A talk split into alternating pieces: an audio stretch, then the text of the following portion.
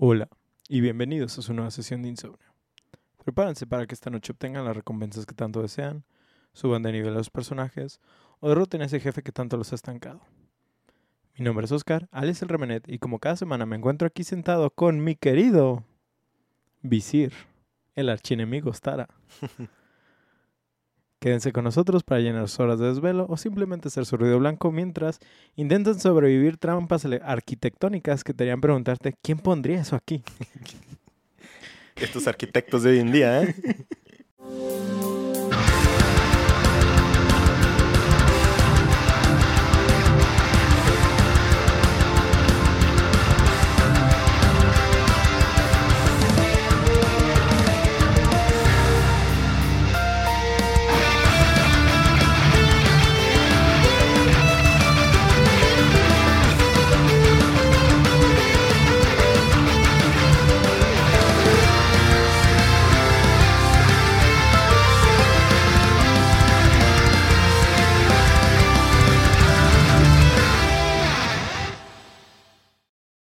Viernes de insomnio, queridos debufados, esperamos que se encuentren bien y que hayan tenido una semana increíble.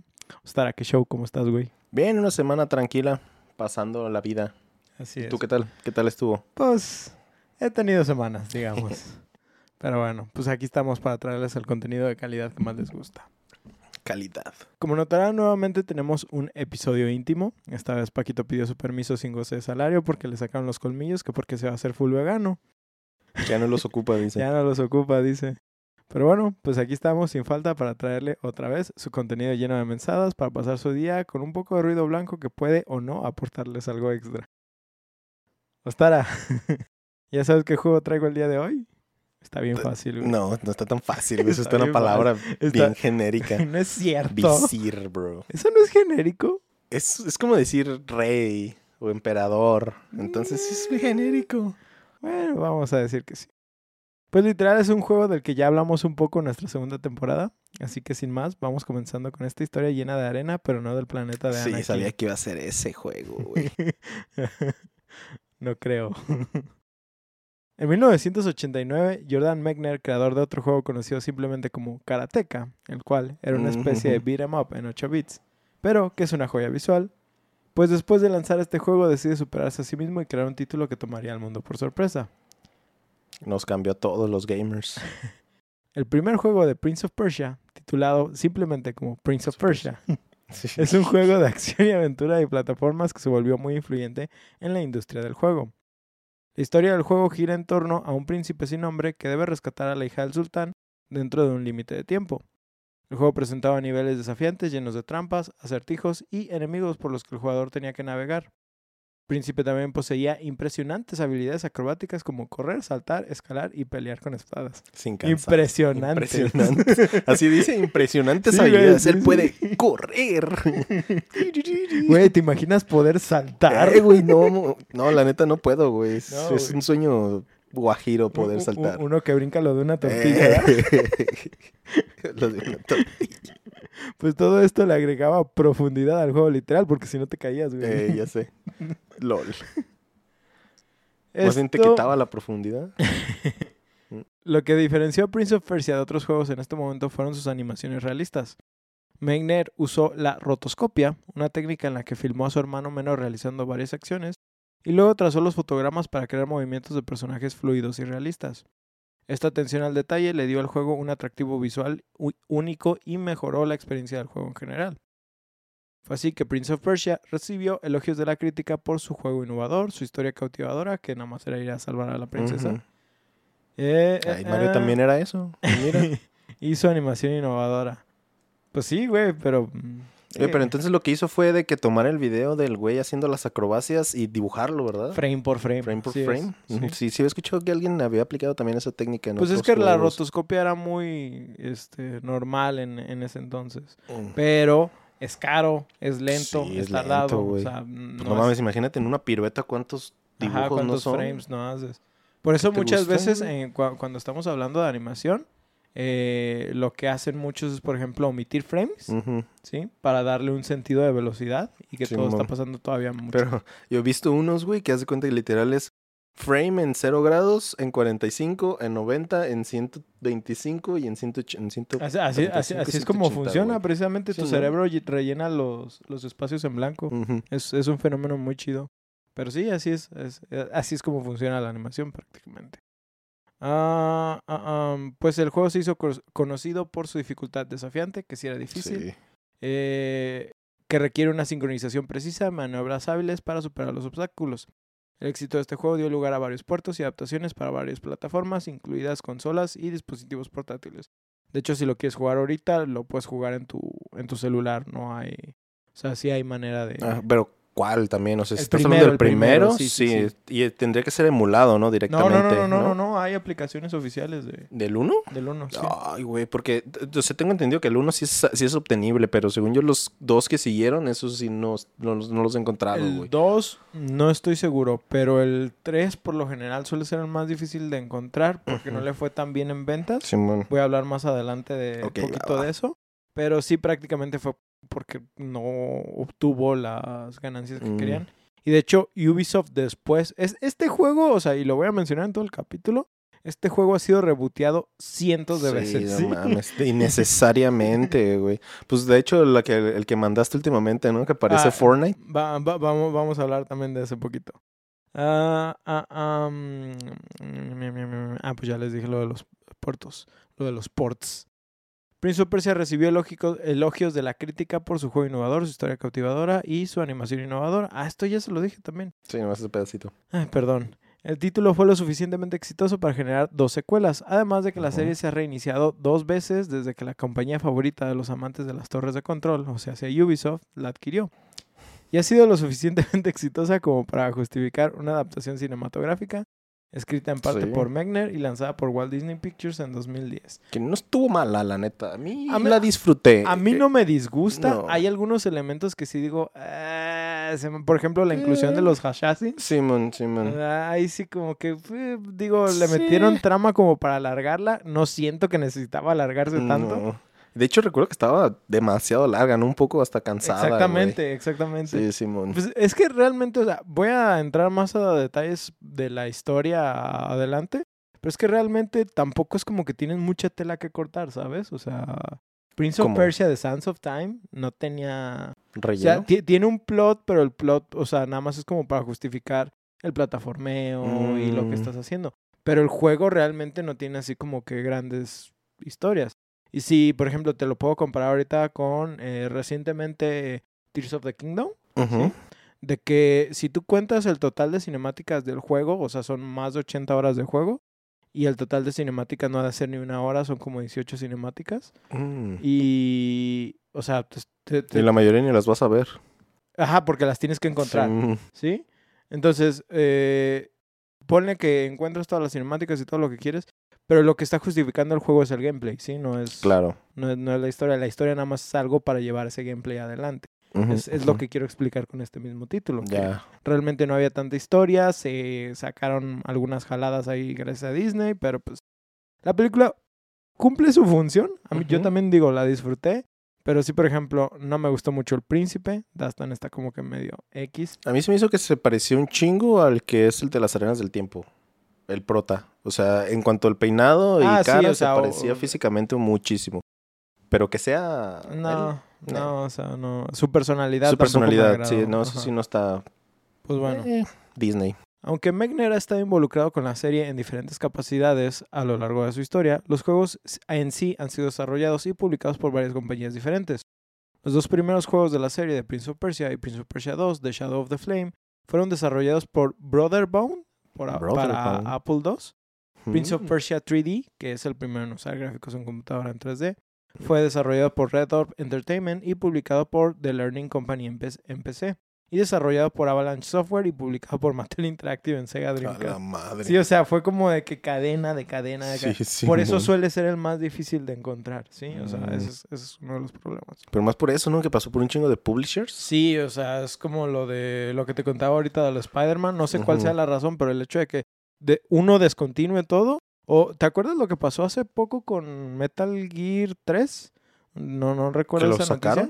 Lo sacaron de las tiendas digitales porque había eh, copyright de una cinemática donde utilizaban eh, un video de la Segunda Guerra Mundial que era real y alguien tenía copyright sobre eso, entonces tuvieron que sacar el juego de tiendas digitales por A la completo madre. y duró creo que ocho meses o nueve meses, algo así.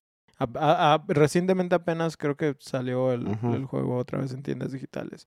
Entonces, sí, o sea, pues a veces por estas grandes razones hay sitios como Internet Database que mantienen pues esta clase de contenidos intactos, pero de todos modos pues sí hay juegos que son difíciles de encontrar, ¿sí? Pero bueno, entonces Mattel compra Learning Company y Brother Bound, que son las empresas para que habían hecho este Prince of Persia, en 1999 por la pequeña cantidad de 3.6 mil millones ¿sí? de dólares. Qué suma. ¿sí? Y en esa época, güey. Sí, güey, ahorita han de ser, no sé, el triple Unos o seis no, hasta nueve más, meses, nueve, Nueve nueve- meses. nueve veces más, nueve veces más. Este, pero adivina qué, Eh. eso resultó ser un desastre total para Mattel. Perdieron una tonelada de dinero y su CEO, Jill Barrett, fue expulsado porque los inversionistas No mames, neta. Sí, güey. Debido a, Pobre pendejo, güey. Debido a esto, en septiembre del 2000, Mattel decidió entregar The Learning Company a esta firma de adquisiciones llamada Course Technology Group y que de plano se fue como de que aquí tú te ocupas Ajá. de esto y tratas de vendérselo a otra Verga, ajá. persona porque nosotros Se lo no vendieron a queremos". los coleccionistas, güey. Sí, a güey. O sea, los dije- colectores. sí, güey, así como de que nosotros ya no queremos saber, tú nomás véndelo, güey. ¿sí?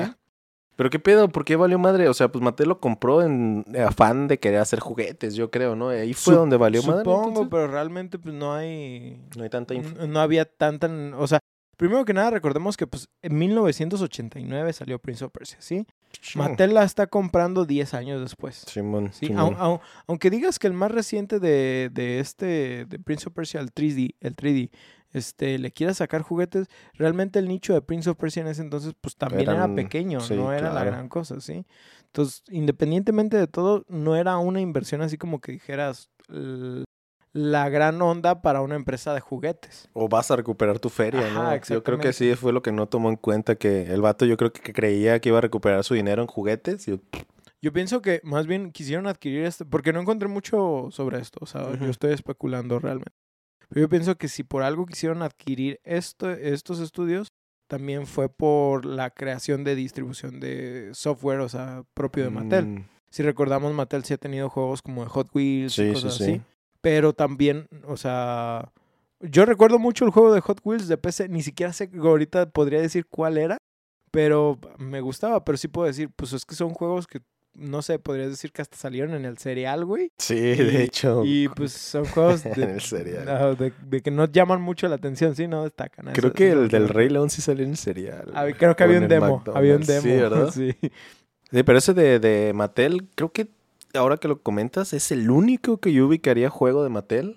Como que salió. El de. po- podríamos decir, yo no estoy seguro de eso, pero podríamos decir que a lo mejor hay algunos de Barbie, ¿sí? No me sorprendería Eh, que no me hubiera videojuegos de sorprendería. Barbie.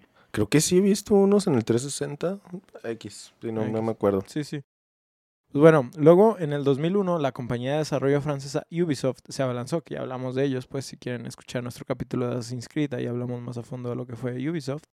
Pues esta se abalanzó y se quedó con una parte del entretenimiento del Learning Company. Así fue que el espiral azul o morado, no sé No sé ¿Cómo, qué cómo te lo imaginas güey. tú? Yo andaba Güey, eh, tratando de acordarme y ni siquiera busqué una imagen como de- ellos, güey. Azul, morado. Güey, ¿qué, ¿qué no es blanco? ¿Que no Es, es, es- es blanco. no, no, no, pero el logo de Ubisoft. Sí, ¿Sí? por eso que ya es que es el círculo con las olitas. Ajá, sí. Es pero- que no es blanco, o sea, no, es el círculo blanco. No, o recientemente sí, el minimalista sí. Ah, ya, ya. pero Antes- originalmente era... Porque luego también hubo un rato donde fue como monocromático. Simón, Simón. Mm, por eso te digo. Pero Eh. y siempre lo recuerdo como azul o morado. Y a todo esto, ¿sabes qué es? Que, pues Es una... No, no, no vas a decir eso. No, no, ni idea que sea, güey. No, pues yo nomás sé que es una espiral, güey. O sea, no, no, no, no sé qué chingados sea. Pues bueno, obtuvo todos estos geniales juegos de Brother Bound, incluida la serie de Myst, ¿sí? Pero pues obviamente ahí estaba Mm. Prince of Persia. Entonces, gracias a todo esto, Ubisoft ya tenía los derechos de los juegos anteriores y ya estaban interesados en hacer uno nuevo. Pero aquí está la cosa.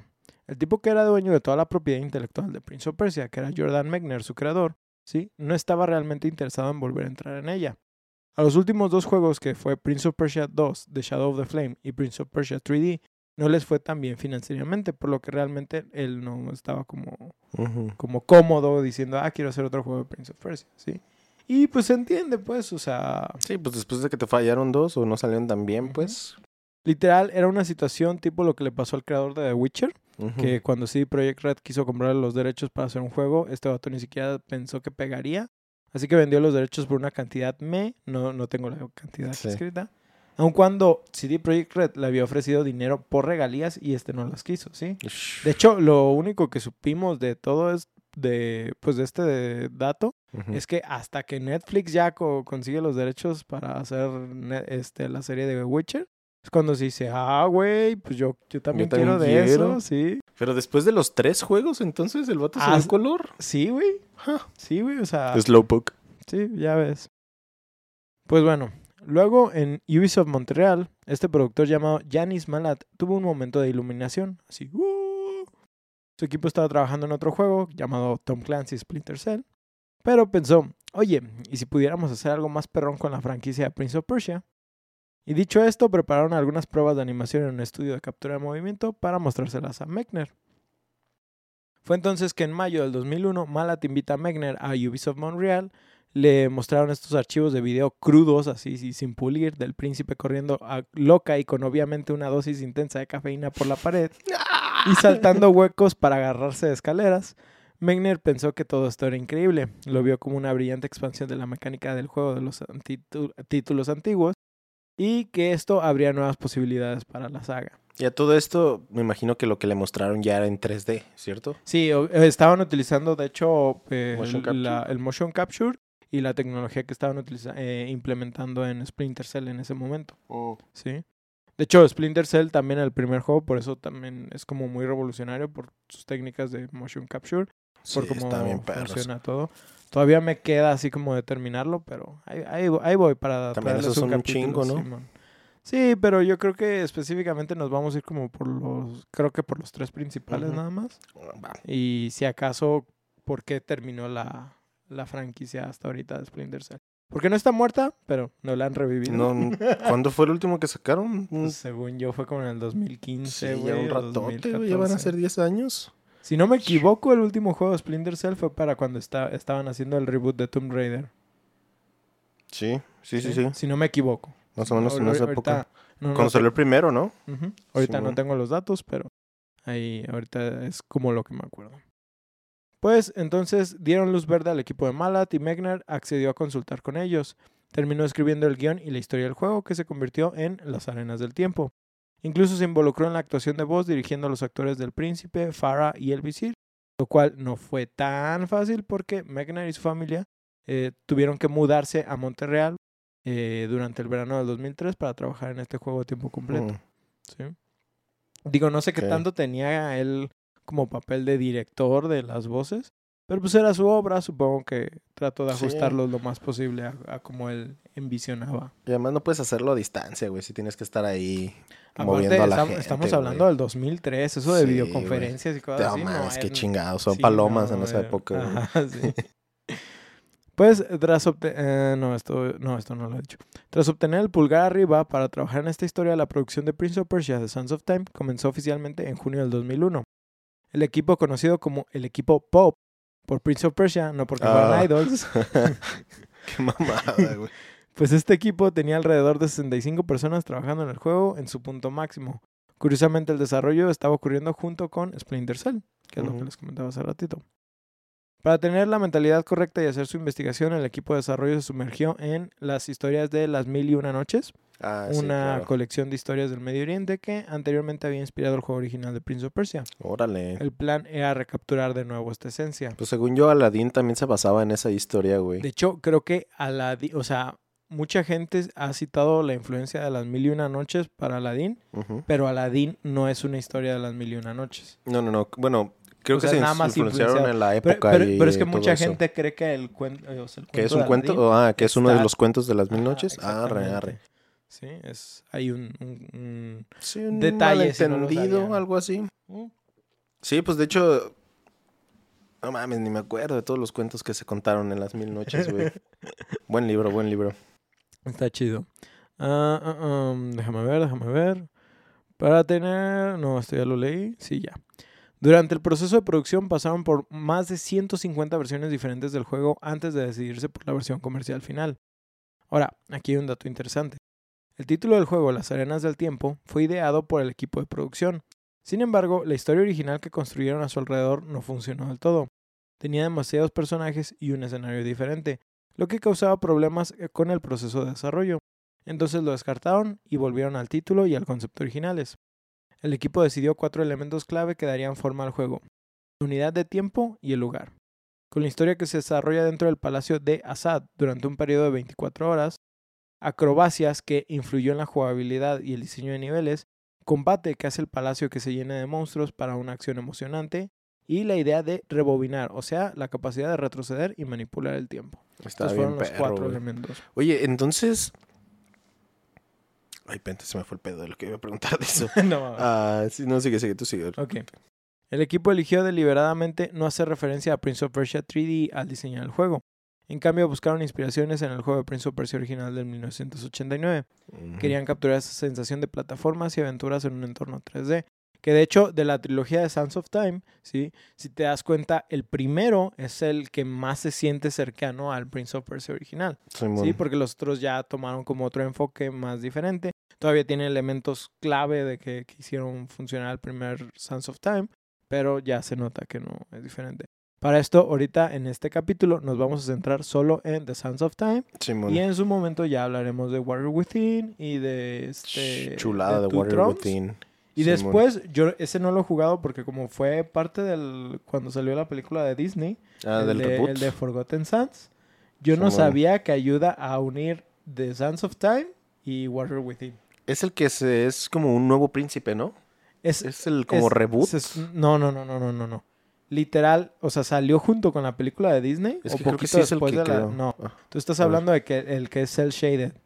El que es este. creo que sí. ¿sí? Creo que sí. El- ese es otro reboot más, a- más adelante. De hecho, a ese también le voy a dar su capítulo especial porque me gusta mucho ese. Ah, Pero, pero va, va, va. vamos a hablar de eso. ¿sí? Ah, ah, am, ¿Dónde me quedé? Ah, la idea de la mecánica de Rewind estuvo presente desde el principio y sobrevivió la reescritura de la historia. La daga del tiempo y las arenas se introdujeron para explicar y mejorar esta mecánica, evolucionando gradualmente en sus formas actuales. Oye, entonces ya me acordé que te iba a preguntar, güey. ¿Todo esto en las arenas del tiempo es en 24 horas? ¿Es Sí, en un día? todo- todo el juego es en un total Se me día. hacen bien tripeados esos juegos como los de eh, Batman, que pasan Ajá. en un día y tú dices, güey, en un día alguien Güey, no se puede Pues, aventar no- todo no- eso, No, no me acuerdo dónde vi que creo que, por ejemplo, Yoyo's Bizarre Adventure, la parte 5, la de Yorno, Ajá. creo que Ah, todo, creo que también pasa como una es como una semana, semana. ¿no? Simón, Simón. sí, güey, creo, que, creo que los más largos son eh, Stardust Crusaders de. Yoyos, eh, el Phantom Blood porque pasan varios años. Simón. Y si acaso la cuarta parte, no, no, porque no es, sé, es lo que he visto eso de- cuánto de sea, güey. Pero sí, güey, o sea, así de la nada te das cuenta así como que, no mames, como que, como dices en Batman, todo esto pasó en una un noche. día, no mames. y luego en qué en Nochebuena, ya ni la chingan. Pero es que, por ejemplo, si lo analizas a cuestión de gameplay, o sea, a lo mejor, no sé, ponle algo como Batman si te toma 35 horas, si estás como agarrando como lo secundario. Pero si te enfocas nada más en la historia, a huevo haces como, no sé, 8 horas. Ah, sí. Entonces sí eso puedes sí. decir, pues es lo relativo a una noche. Prince of Persia, ponle que es un juego más cortito, pero sí se supone que los eventos Duran duran en un día. 24 horas. Verga. Ah, ah, am, los movimientos acrobáticos del personaje principal fueron diseñados para ser asombrosos en el mundo de los videojuegos. El equipo se inspiró en las acrobacias vistas en películas como Crouching Tiger, Hidden Dragon y The Matrix. Salud. Curiosamente, el juego salud. Gracias. El juego de Tony Hawk Pro Skater también influyó en las hazañas, eh, la las hazañas verga. acrobáticas del príncipe. De que ves al príncipe acá corriendo y hace acá un 360 en el aire el vato. Güey, pues sí, eso es lo que hace. Bueno, pues sí, sí, lo hace, sí es cierto. Acuérdate que corres hacia la pared y literal. Ey, le haces así. haces Verga, güey. El Tony Hawk acá. O te subes a los enemigos, güey, y literal Ah, aplicas también, esa, güey. También. Verga, güey. Durante las primeras etapas del desarrollo se consideraron ideas como usar escaleras en combate y montar en una alfombra mágica o en un caballo, pero finalmente se descartaron. El concepto de la función de rewind se convirtió en una mecánica clave del juego, y fue sugerida por uno de los miembros del equipo en función a su experiencia jugando. ¿Cuál juego crees que estaba jugando? Para tener algo así como un rewind. Ajá. Im- Imagínate. Y de que- aquella época, güey. Verga, güey. Es que eso es lo que te iba a decir, que es una técnica algo peligrosa para poner en un juego, ¿sabes? No cualquiera lo puede meter y agregar, güey. ¿Cuál? No, no se me ocurre No. nada. Ok, el juego es Donald Duck Going Ah, Quackers. No. Que lo más probable, ¿Hacen yo- eso? yo- yo no sé si tú lo conozcas, yo es, probable que Paquito sí lo conozca, yo no lo conocía. Es un juego donde literal pues nomás estás jugando como el pato Donald, ¿sí? Y si tú analizas lo que tienes que hacer el juego, imagínate al pato Donald jugando Crash, ¿sí? Ok. Crash Bandicoot, literal. Porque hay secuencias eh, de plataformeo como en 2D. Hay secuencias donde vas en 3D hacia adelante, donde tienes que estar plataformeando, evitando enemigos Ajá, y cosas ajá. así. Hay secuencias donde te va persiguiendo algo, entonces trae la cámara invertida y tienes... O sea, si tú analizas todo eso, Pepsi dices, ¿es, es Pepsi Man o es Crash? Simón, sí, o sea, Simón. a, a mí, a mí solo se me ocurre exactamente eso. Pero entonces también tenía esta técnica de rewind. Tiene ¿o una fue? técnica de rewind, por, de rewind, pues, porque este, era más efectivo eso que reiniciar todo el nivel. Mm, Entonces, los desarrolladores lo utilizaron nomás simplemente como para regresar poquito en el tiempo y... Sí, o sea, para no hacer como al jugador, para no castigar al jugador por perder, algo así. Exactamente, sí. Entonces, esta mecánica le gustó mucho a uno de los desarrolladores que estaba trabajando en Prince of Persia y dijo, güey... Oye, güey, si regresamos ajá, el tiempo. Exactamente. Entonces, agradezcanle al Pato Donald por esto. Wow, güey, eso sí. Gracias, Pato. La fase de preproducción inicialmente tenía un tiempo estimado de 10 meses, pero terminó extendiéndose a 14 meses. La creación de nuevas acciones para el príncipe requirió ajustes en muchos otros sistemas para mantener la integridad del juego. Esto provocó problemas con la depuración ya que tuvo que retrasarse debido a estos ajustes en cursos. El personaje del príncipe tenía más de 780 movimientos, ¿sí? lo que lo convertía en un- uno de los personajes más complejos del juego. Esta complejidad planteó tantas dificultades en la creación de movimientos para otros personajes que la verdad, o sea, el proceso de creación de algo era horrible. De hecho, una de las razones por la que este juego fue tan elogiado es porque todos los movimientos del príncipe son como muy fluidos.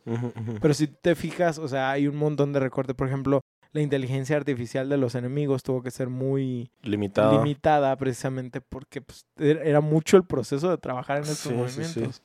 Entonces, sí hubo ahí este, algunos... Verga, sí, ahora que lo mencionas, bueno, en mis recuerdos, obviamente, porque tú eres el prota, pues, pero de que están las calaveritas persiguiéndote súper lentas y súper torpes y el otro, pirata en así Digo, en o- la obviamente también en estos juegos, pues la intención es eh, que tú te sientas pues, Sí, el claro, prota, claro. ¿no? Pero sí, o, t- también nos gusta tener como enfrentamientos donde sí son difíciles. Por ejemplo, no porque God of War literal seas Kratos, eres eh, invencible en, Sí, en la hora claro. del combate. Sí puedes aprender a hacerlo, pero pues ya es mucho tu habilidad. Y chisear. Pero realmente estamos de acuerdo de que también nos gustan esa clase de retos. ¿no? Sí, claro, claro, claro. Entonces, ah, am, para lograr movimientos de personajes más realistas se utilizó tecnología de captura de movimientos, que era lo que les mencionaba hace ratito, para animar las acciones del príncipe. El director de arte del juego, Rafael Lacoste, se unió al equipo durante las últimas etapas de producción, lo que provocó retrasos en la creación de los entornos del juego. Esto se complicó aún más por la necesidad de entregar una demostración para esto para la Electronic Entertainment Expo, la E3 del 2003, y garantizar que el juego final igualara o superara la calidad de la demostración. Cada entorno en el juego tuvo que ser diseñado para adaptarse a la gama de movimientos y habilidades del príncipe. No, o sea, por lo general, según yo, siento que tiene que ser al revés. O sea, tienes los entornos y ya después pones como tu personaje principal y ver cómo interactúa Sí, con todo eso. Aquí fue todo al revés, güey. Era cómo interactúan los entornos con el príncipe. Ya. ¿Sí? Sí, pues es que, güey, metiéndole tanto peso al personaje y a sus movimientos, no lo vas a limitar, ¿sabes? No. Entonces dices, Ajá. mejor que todo se adapte a mi personaje, ¿no? Ah, lo que requirió pruebas exhaustivas en cada movimiento de rebobinado y el impacto de las acciones del príncipe en el Güey, entorno. imagínate cuántos bugs debieron de haber visto, güey. Voy a hablar un poquito de eso. güey. La entrega tardía de mapas ambientales exa- exacerbó estos desafíos. Mirando hacia atrás, el productor Janis Malat lamentó no haber tenido más tiempo para abordar, abordar todos estos problemas. A pesar de las dificultades, otros aspectos en la producción, como las pruebas del juego, la gestión de herramientas creativas y el sistema de pruebas integrado, progresaron bien. El equipo trabajó duro para superar los obstáculos y entregar eh, Prince of Persia: Sense of Time. Sí, eh, por ejemplo, ahorita lo que decías de los bugs. El equipo enfrentó desafíos, pero logró encontrar soluciones creativas. Descubrieron a una evaluadora, por no decir una tester, ¿sí? Con habilidades ex- excepcionales para encontrar errores y la incluyeron en uno de sus grupos de prueba. Incluso le proporcionaron un kit de desarrollo para ayudar a identificar y solucionar errores graves. Este enfoque resultó exitoso y aumentó significativamente la cantidad de errores que se podían encontrar y corregir. El huevo. entusiasmo y la dedicación del equipo también jugaron un papel crucial en la superación de obstáculos y de- del desarrollo. Que también tenemos que decir, ahorita por ejemplo, mucha gente, pues tú dices Ubisoft y mucha gente dice Bugisoft, Ubisoft, ¿no? Simón. Sí, o sea, es, es- es algo que sabemos. Pero también, o sea, no estoy defendiendo nada, no estoy siendo completamente neutral aquí. Pero sí tienes que considerar que, por ejemplo, la, la cantidad de cosas que hay ahora en los juegos, físicas y un montón de, de, Ray de otras herramientas y cosas sí, así. O sea, mientras más cosas agregues a algo, más cantidad de bugs vas a tener. Entonces, realmente, sí digo, a lo mejor bastaría con dar más tiempo a los proyectos, pero también pues ellos tienen que cumplir con una agenda económica, sí, o sea, te- muchas cosas ya tienen que ver con los trajeados y ahí no nos gusta meternos. Pero sí es, o sea, con- consideren esa clase de cosas. A veces me gusta mencionar esto porque cuando ves cosas como de que, ah, es que estuvieron hostigando a un animador o a un trabajador de, Ah, de sí, tal sí, sí. cosa porque el juego no estaba bueno. Güey, no es su pedo, güey. Lo más probable es que esa gente estuvo luchando para que les dejaran terminar el juego con más tiempo. Pero pues no se pudo. El Sí. caso es, otra vez, y lo hemos mencionado durante tres temporadas y ya esta cuarta, este, Cyberpunk, ¿sí? Sí. Cyberpunk necesitaba más tiempo en el horno. No es un mal juego, es un buen juego, Necesitaba más tiempo pero en el necesitaba horno. más tiempo en el horno. Y como dijiste, muchas veces quizás hasta termina siendo problema de los trajeados, ¿no? No tanto Exactamente, de ya los tienen que lanzar el juego por, por cuestiones de dinero, de marketing y muchas cosas. Y pues obviamente la gente también se, se ¿cómo se dice? Se, se desespera. Pero luego tenemos, por ejemplo, en lo personal, a pesar de que tú ya sabes mi opinión de lo que es Tears of the Kingdom, sí, este, yo no me puedo creer lo que hicieron con el juego, ¿eh? La, cal- qué? la, la, la forma en la que funcionan un montón de cosas en, en cuestiones de física y todo lo que Del puedes hacer. pegado, güey. de Sí, cosas, no, no, no, güey, o sea, cabrón. Eso es una pesadilla para desarrolladores. Y la neta, enhorabuena, en- enhorabuena por el estudio que lo desarrolló de parte de Nintendo. Que la neta, o sea, se tardaron su tiempo, se tardaron sus seis años y pulieron todo lo que pudieron. Y la neta, pues el juego funciona muy chido. Hay uno que otro error por ahí, hay glitches de los que te puedes aprovechar, pero realmente no es nada comparado con otros juegos que van saliendo de la industria recientemente, ¿sí? Sí, claro. ahorita no me viene a la cabeza ninguno, pero Ah, güey, a mí deberían de pagarme para hacer beta tester porque siempre encuentro los pedos, güey. Siempre, no sé cómo le hago. Eh, eh, no encuentro así como errores de juego, pero siempre encuentro, al menos en un en, to- en todos los juegos, un punto o en un lugar o caigo de algún modo, me pongo en sobre dos piedras que me atoro, güey. no me, Siempre, güey, No. siempre encuentro esos putos lugares. Fui, fui yo, fui, fue contigo, no me acuerdo con quién fue que estábamos jugando este juego tipo Diablo donde podías hacer tu personaje como tú quisieras. ¿Te acuerdas cómo se llamaba? Que literal tienes como abres el árbol como constelaciones, ajá. ¿Lo es, ¿No es Lost Ark? No, no es Lost Ark. Es otro, es otro juego. No, no me acuerdo.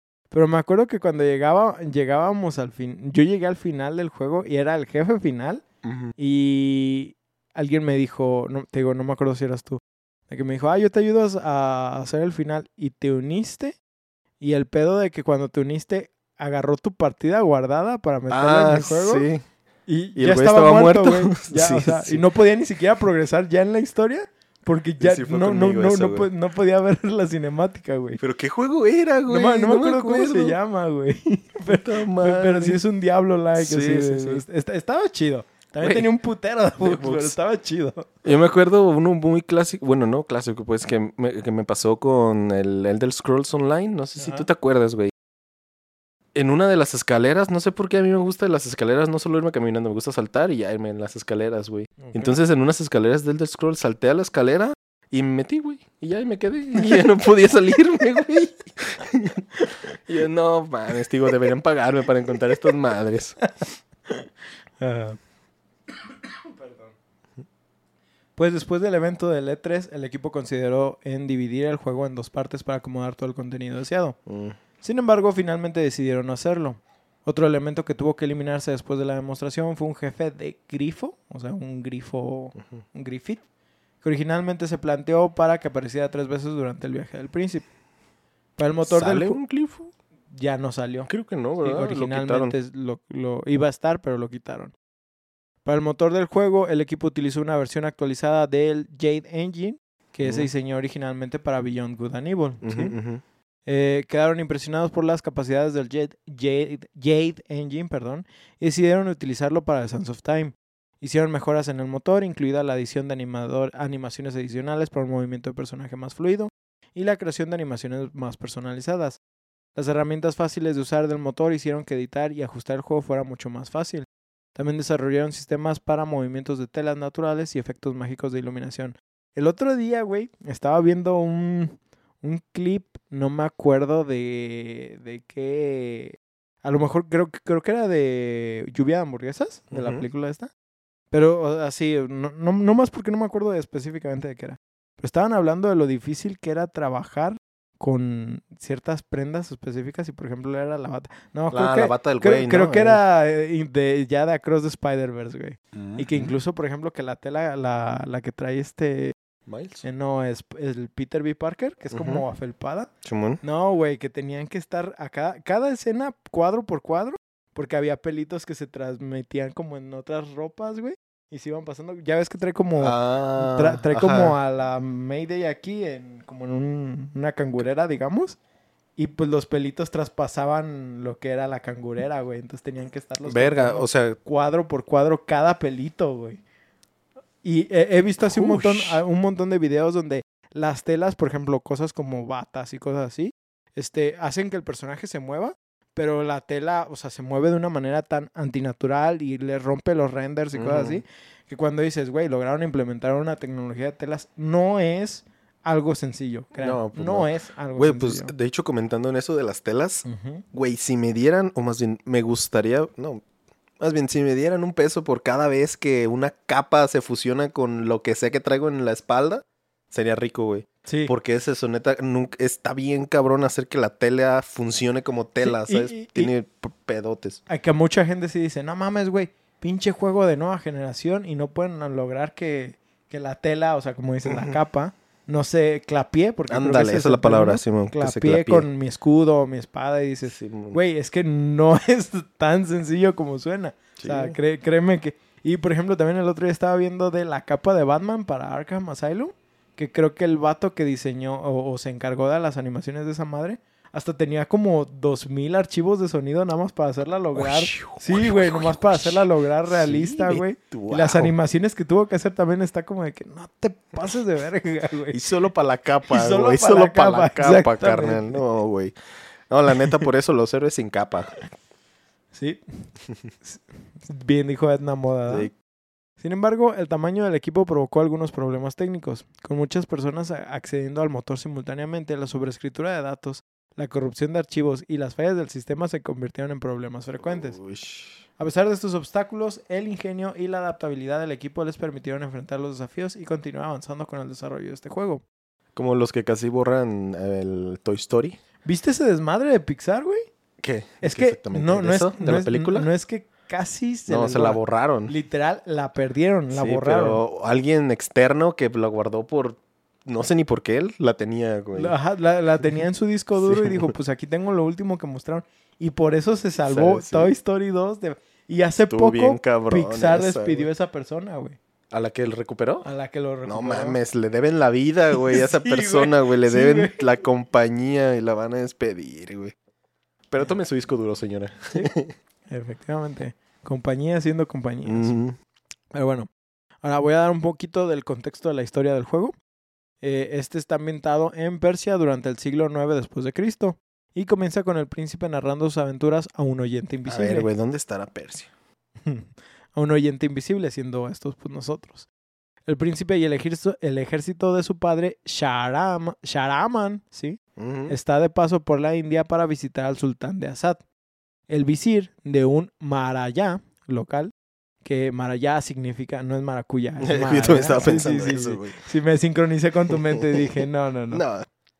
Marayá significa gran rey y visir es como una especie de asesor político, ¿sí? Porque voy a estar mencionándolo ahorita. Entonces, Visir no es el emperador, es el. no, es, es un, em- es- el- es ¿cómo un se dice? asesor. El asesor. ¿sí? Pues este visir, queriendo evitar su muerte usando una sustancia conocida, sustancia conocida como las arenas del tiempo, los incita a atacar el palacio del Maraya, donde se almacenan estas arenas. Durante la pelea, el príncipe saquea un artefacto llamado la Daga del Tiempo y la hija del Maraya, esta, de nombre Farah, es tomada como regalo para el sultán de Assad. Al visitar a Assad, el visir engaña al príncipe para que libere las arenas, convirtiendo a todos menos al príncipe, al visir y a Farah, porque cada uno estaba protegido por un artilugio específico, ya sea la daga, un bastón y un medallón respecti- respectivamente, este, y todos los demás se convierten en monstruos. Tras esto, el visir intenta arrebatarle la daga al príncipe, pero este escapa y finalmente salía con Farah para deshacer el daño que ha causado y evitar que las arenas cubran el mundo, aunque tiene sus dudas sobre la lealtad y sus motivos. ¿sí? Mm. Este, realmente algo que quiero destacar sobre eh, los personajes, específicamente el del príncipe. eh, lo notamos, creo que en todos los juegos de Prince of Persia, pero el desarrollo del príncipe sobre nuevas cosas es muy notable. O sea, sí puedes ver como el crecimiento del príncipe. Ya. Y sí es algo que, que me gusta destacar, porque no es como un personaje que nada más es cool y. Y recuérdame esto, güey, ¿cómo es como su estilo, güey? Porque me acuerdo que ya cuando te estás metiendo a los dos tronos y cosas por el estilo, ya se empieza a ser más maligno. Bueno, más... No, es que el vato no es malo como tal, ¿no? No, es que, es que no es malo. de- realmente, si quisiera describirlo, pues es alguien completamente neutro, pero sí está más inclinado a ser una persona buena. Simplemente, pues que siempre es como engañado, nunca se le cuentan las cosas bien. Y pues obviamente ya cuando lo vemos en Warrior Within, sí, que es un príncipe más maduro, eh, ya es un príncipe que pues ha estado en guerras, es un príncipe que lo ha estado persiguiendo algo constantemente, que ya hablaremos de eso. Este, entonces, pues es un príncipe, vamos a decir, más edgy. Sí.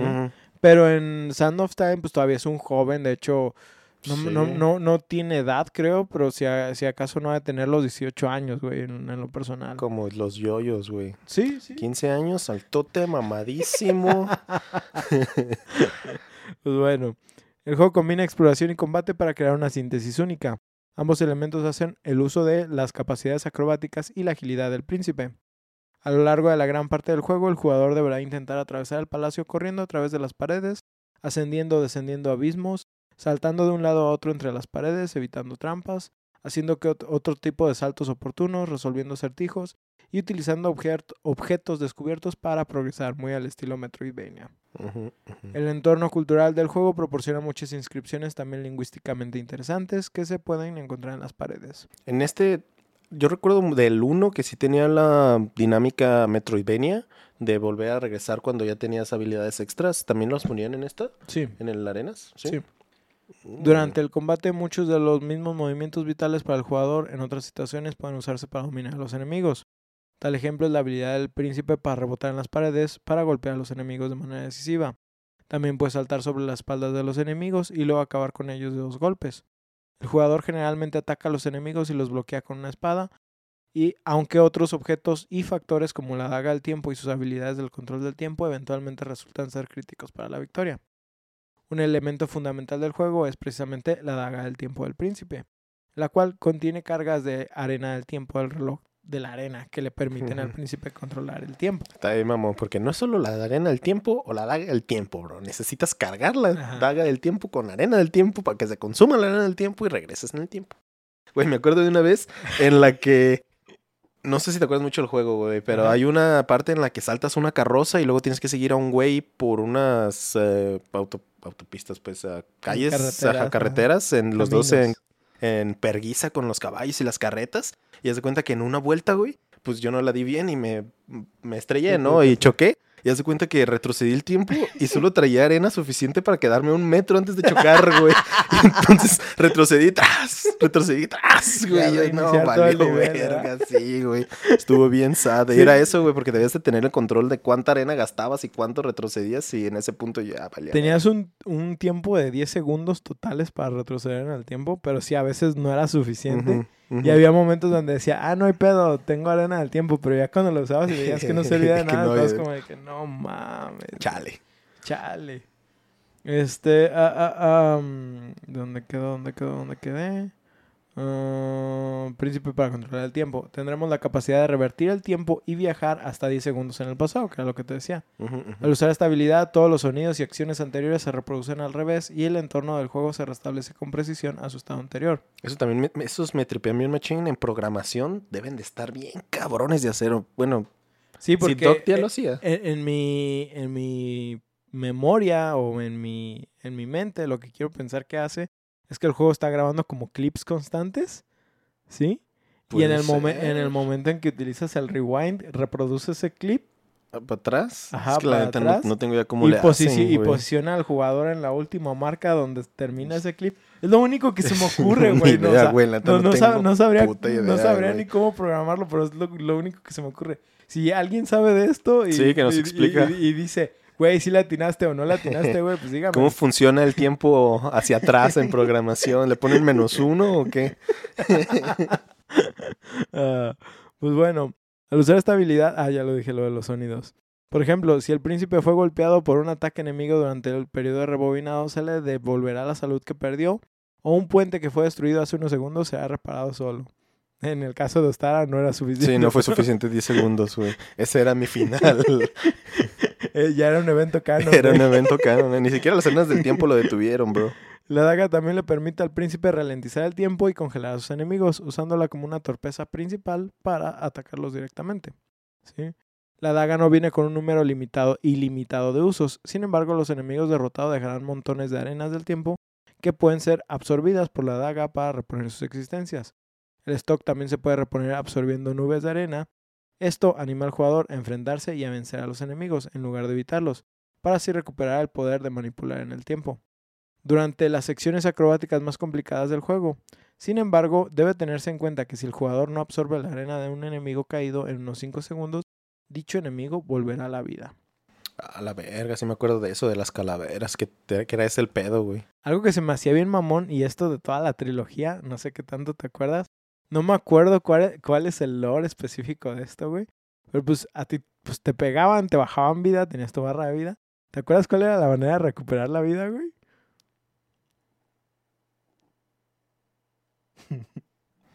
Me acuerdo que rompía jarrones, güey. No, güey. No. ¿No? ¿Agua? Son, es- son unas fuentes de agua Agua. donde literal agarras con la mano y tomas. güey. ¿Por qué? No sé, güey. De, de- de seguro sí hay un, un canon que lo explica, güey. Güey, es desierto, güey. El agua cura, bro. El agua es, el agua es vida. Pero sí es como de que no mames, güey. Literal, te acaban de clavar una daga, güey. Y tú, ay, agüita. Esa agüita de Namekusei. Eh, Y entonces no había entonces como un heal que tú traías. Eran, No, eran no, puntos. Eran puntos específicos, sí. Mm, Era más old school, güey. Sí, era más old school, machín.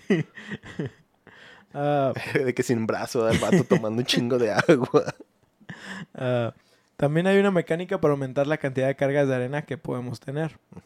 Eh, también una pequeña nota es que quien hace la voz del príncipe, ¿sí? Eh, es la voz del Spider-Man del juego de Insomniac, Ah, la verga. ¿sí? Y el rol del príncipe es lo que este mismo actor llamado Yuri Lowenthal considera como su momento para triunfar en los videojuegos. Ah, sí. Sí, es... ¿Y has- leíste un poco más del Yuri? ¿Viste que sí es algo más? Tiene, tiene otros roles, pero principalmente sí lo destacan por Peter Parker y por el, el príncipe, El de- príncipe de Persia. Príncipe de Persia. De hecho, él tiene roles ya también, o sea, ya tenía roles en anime, ya tenía roles en, en- en- como en películas, como en caricaturas y cosas así. Pero literal, o sea, el príncipe fue su primer rol pri- como protagonista y fue lo que lo ayudó como a, a entrar más en esa Sí, sí, carrera sí. de videojuegos. Ahorita no lo tengo, Paco de seguro este, sí se aventaría una lista bien ¿Te cabrona, acuerdas si tenía muchas interacciones el príncipe? O sea, no sé, obviamente las cinemáticas, pero no sé, de que estés peleando y acá diga ¿eh? cosillas. De, de la nada como que avienta one-liners. Sí. pero son muy, muy escasos. No Mm. es. no Es que no, no recuerdo y que los, los one-liners creo que pasan después de eventos especiales. Oh, pero sí, yo ya, también tengo como vagos recuerdos de, de muchas cosas. De la voz. Es, es, es de mi- es de mis juegos que me gustan mucho, pero sí, no es de esos juegos que rejugué que tanto. jugué mucho. Sí, Eh, de y más que nada, pues yo sí fui más como de Warrior Within. Pero la verdad es que pues, sí quería hablar de él porque pues, creo que a toda mi familia nos gusta mucho Prince of Persia. Eh, cada uno somos específicos. Por ejemplo, mi ¿De hermano es más de, de Two Thrones. Sí, yo soy más de Within, Within. y del reboot que mencionabas hace ratito. Simón. Este, y mi padre, por ejemplo, es más del, del original de 1989. Sí, en el que estaba en disco de tres y media. Sí, güey. De hecho, lo que yo tenía en discos de tres y media, güey. Estaba bien Estaba bien perro. Pero, y de hecho, yo me acuerdo un chingo de ese juego, del de tres y media, porque, pues en aquella época que, güey, pasabas de Mario a Prince of Persia y no mames, el cambio y las dinámicas que tenía Prince of Persia eran, estaban en otro nivel. Yo, yo, por ejemplo, o sea, sí me, gusta, me gustaba el reto que presentaba Prince of Persia, el original. Pero yo sí puedo decir que fui un poco más del lado de Mario Bros. Tal vez por la velocidad del juego. Puede ser. Pero, o sea, a mi padre le gustaba mucho. Y yo lo veía mucho muchas veces. Me gustaba mucho verlo, pues. Pero, pero sí sentí que el original no fue tanto lo mío. en- Sí, en lo no, en aquella época tampoco.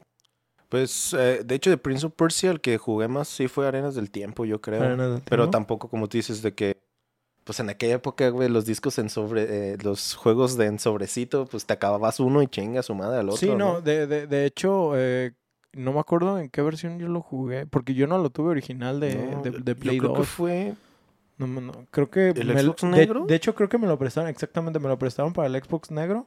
Porque el Warrior Within original lo jugué En- también para el Xbox negro. neta. Sí. Y el después mi No, canal sa- salió una versión para el 360, ¿no? Del Warrior Within y de salieron los dos unos, salieron unos remakes en HD según eso.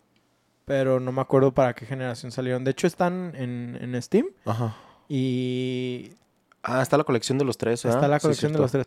Y si te metes, bueno, obviamente para cuando salga este capítulo esa promoción ya no va Ya a no va a estar. Pero ahor- ahorita te lo digo a ti por si te interesa, por ejemplo, Sands of Time, ¿sí? De las dos coronas. Y el, ¿The World el Within? re- no, el reboot está cada uno en 39 pesos. ¿Sí? Arre. Y el Warrior Within Ajá. está en 199 pesos. Jalo. De todos modos no está caro, no, está se me caro hace para el caro para juegazo lo que ajá, es, para lo que es. De hecho, el único que no jugué de esos creo que fue el de las coronas. Ese no me, no me suena E- para e- nada, ese, ese yo lo jugué no lo suficiente. mm, Voy a, o sea, mi intención. Por eso te, te digo porque ya los conseguí ahorita. Ah, sí, este, sí. Eh, pero el, el de las dos coronas yo no lo jugué tanto, pero mi hermano sí. Sí, y me aventé casi todo el gameplay porque él, él lo- él lo jugó. Mm. Este, pero por ejemplo, yo fui tanto de Warrior Within porque Warrior Within yo creo que lo, ha- lo he de haber acabado unas 10 a 12 veces en el PSP, güey. Ah, en el PSP. En el PSP, güey. Era de mis juegos Sí, on the go siempre Es que es- estaba- Warrior Within, Está perrísimo, Y lo que más me mamaba Me es que habían adaptado todo ese juego a PSP. Ajá, Sí. O sea, no se sentía... Sí, sí, sí, chunky. sí tenía sus cosas, obviamente, o pues está, tiene downgrade de gráficas y cosas así, pero realmente para mi mente de ese entonces, Sí, güey, era no. como de que, no mames, güey, puedo descabezar pendejos, güey. Corrígeme si me equivoco. ¿No es en el de Warrior Within que tenías como una cadena? No, ese es el de las dos coronas. ¿Ese es el de las dos coronas? Ah, no, entonces me estoy confundiendo, güey. Entonces el que jugué fue el de las dos coronas. Ujú. En el que te... Sí, que te como fusionan con una cadena y Simón, y tienes como otra entidad. Ajá, ajá, Eso es el de oscura. las dos coronas. Arre, arre. Simón. Qué ganas de jugarlos de nuevo, güey. La Pues neta te, están bien te digo, si te interesan, están 40 pesos cada Jalo. uno. Este, am, pues es así que esta noche nos hemos adentrado en el cautivador mundo de Prince of Persia, explorando sus orígenes y evolución a lo largo de los años, desde el innovador juego de 1989 hasta su reinicio en el 2003 con The Sands of Time. Prince of Persia es un testimonio del poder del juego innovador, la ra- narración cautivadora y los personajes memorables Y del parkour. ha capturado los corazones de los jugadores de todo el mundo y sigue siendo una serie querida que ha dejado un impacto duradero. Ahora con el anuncio del remake de este juego, que va a ser más un plataformero en 2.5D, Ujú. habrá que ver qué también Ubisoft puede volver a trabajar en esta franquicia. Yo personalmente soy más fiel a las entregas en 3D, Pero no me limitaré para ver si tiene potencial, aunque sí tengo que decir que no me encantó la nueva apariencia del prota. Sí, estoy de acuerdo contigo que se parece un chingo al diseño de Fortnite, güey. Entonces, No sé por qué se me figura un Main Machine. Pero eh, me gusta la idea de que hayan vuelto al 2.5D como Sí, sí, para, sí, o sea- no sé, básico, el clásico, ¿sabes? Yo, yo, yo exactamente no digo que sea malo, o sea, yo nada más digo que mi preferencia está en, En plataformeros sí, 3D. claro. Pero obviamente le voy a dar su oportunidad, es, es una nueva forma. No sé qué tan fieles vayan a ser, por ejemplo, los niveles de- del original, porque Ujú. sí hay una versión del original que utiliza los personajes y los modelos del 1900 de, de Sands of Time, este, pero pues habrá que Oye, ver ¿y este nuevo entonces es remake? se O supone sea, que no es, es, un remake. nuevo juego. Es, eh, no sé, tomaron el del 89 y lo como que lo rehicieron. Hasta donde yo ¿Sabes sé es remake. Puedo estarme confundiendo ahorita porque vi el tráiler dos veces a lo mucho. Este, pero según yo es remake. Si no, este, perdonen por lo que no. estoy diciendo ahorita. Pues sabes, o sea, más, más que nada pues para ver si era nuestro príncipe, pues sabes, quizá era otro güey. No, según yo, o sea, se supone que sí es nuestro príncipe, pero ya, o sea, es, es, es otro personaje Ey, físicamente. Es ya otro, no es el- otro universo, Sí. otra realidad. Ostara, no sé si tú quieras agregar algo más. Oh, güey, eso creo que es uno de los juegos que tengo con más cariño en mi memoria, güey. Neta, tenía todo, güey. Tenía acción, parkour, tenía eh, amor que ibas con tu, con tu princesa a salvarla, tenías a tu enemigo, tenías jefes muy chidos. Este, la inclusión de las arenas del tiempo también te hacía que incluso el parkour lo vieras diferente, güey. Em, algo que me gustó mucho del nuevo, del que tú dices, el del Ujú. 2013, era que el parkour era, tenía muchísimas dinámicas diferentes, güey, porque ya tenías, aparte de las de detener el tiempo, tenías de que detener el agua y solidificar el aire y pendejas por el estilo Sí, que, hacían más que, el parkour, ajá, que hacían que el parkour fuera más dinámico, güey, y en eso me gustó de esto. Las peleas se sintieron un poco simples, los jefes también medio simples, pero el parkour en este juego lo modificaron mucho y se hizo mucho más dinámico. Siempre, siempre han sido los príncipes de Persia unos de mis favoritos, güey. Sí, de hecho, pues, o sea, realmente eh, sabemos que Assassin's Creed, por ejemplo, iba a ser una...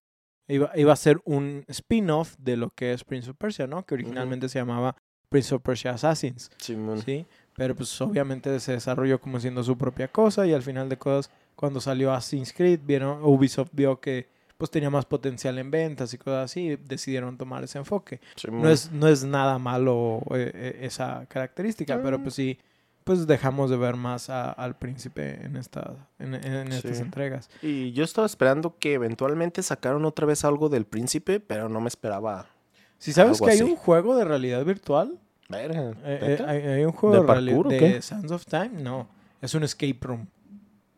Sí, a mí en lo personal no me llama la atención, pero, Ah, pero pues cada quien. Pero, o sea, no lo, lo interesante es que no han mantenido muerta la franquicia. sí. sí tenemos, o sea, sí hemos pasado por lapsos donde no sabemos nada de ella, pero realmente pues Ubisoft como que sabe el potencial que tiene, si ve a la Sí, gente no y a los fans. Que originalmente cuando salió de Sands of Time no fue considerado un, ¿cómo se dice? No fue un blockbuster, sí, no fue uh, un juego que vendiera un chingo. Pero también mucho de esto tiene que ver, por ejemplo, con que sacaron Beyond Good and Evil, sacaron este Splinter Cell y hubo, hubo otros juegos que de Que cierta manera nivel. opacaron lo que sí, fue sí. Prince of Persia. Que de hecho, para contrarrestar esto, si tú comprabas después juegos de Ubisoft, no me acuerdo específicamente cuáles, pero para poner un ejemplo ahorita nada más de Splinter Cell, te daban un demo de, de, de Sands of Time para que te motivaras a comprar Sands of Time Algo que antes hacían las Ya empresas. sé, para- regalar cosas, Sí, güey. Este... De que hacían eso, ¿no? De que uno te regalaba el demo del otro, que te regalaba el demo del otro, que te regalaba el demo del otro para que probaras todos. Sí, güey. Y realmente la, táctica sí les funcionó. Creo que para Sí. como al año de que había salido el juego, ya habían vendido eh, sus millones de copias. No me acuerdo específicamente cuántas. Pero sí habían logrado pues considerable el éxito de, esta franquicia. Ah, huevo. Sí. Pero bueno, este, pues Ostara, vamos cerrando este episodio. Excelente. Pues esperamos que disfrutaran esta historia llena de arena. Ay, güey, iba a decir una frase de South Park ahí, pero no me Ya sé. detendré, güey. Esta historia llena de arena y parkour. Recuerden que pueden enviarnos sus comentarios o juegos que quisieran escuchar a debufodeinsomnio.gmail.com o por Twitter e Instagram a arroba debufoinsomnio. También recordarles que este podcast lo pueden escuchar en sus plataformas de Spotify, Google Podcast, Apple Podcast y ahora con su nuevo host, Acast. Si gustan dejarnos un review por parte de alguno de estos servicios, con gusto lo leeremos aquí en el programa. Además, estamos en redes sociales como Facebook, Twitter, TikTok e Instagram, igual como UFO Insomnio, donde además de subir memes, subimos contenido referentes a nuestros episodios. Nosotros nos despedimos, no sin antes recordarles que pam- spamear el brinco en el enemigo y atacar es la mejor técnica para sobrevivir. La del Batman, bro, también. Yo soy Oscar y yo soy Ostara. y nos vemos en su siguiente sesión de insomnio. Ah, pinche príncipe, güey. Entonces, güey, si quisiera jugar el 1, güey, puedo descargar. Digo, no necesito nada más. ¿Hay No, algo no, para no, bajarlo en el celular ¿cómo? directo? Ajá, según yo sí. No sé si necesitas pagarlo, pero ahí está.